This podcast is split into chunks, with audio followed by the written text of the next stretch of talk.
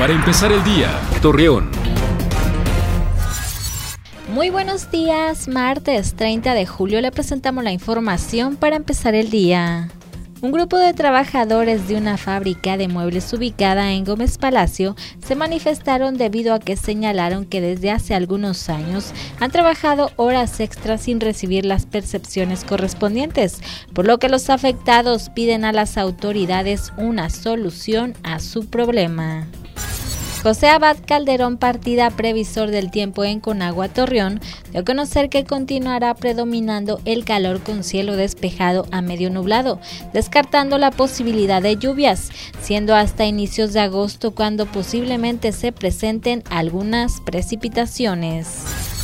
Hoy se conmemora el Día Mundial contra la Trata de Personas. Con ello se pretende erradicar este problema, así como promover sus derechos y crear conciencia sobre este delito que ha ido en aumento, viéndose más afectados las mujeres y los menores.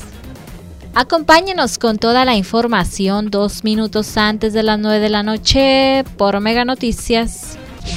Para empezar el día, Torreón.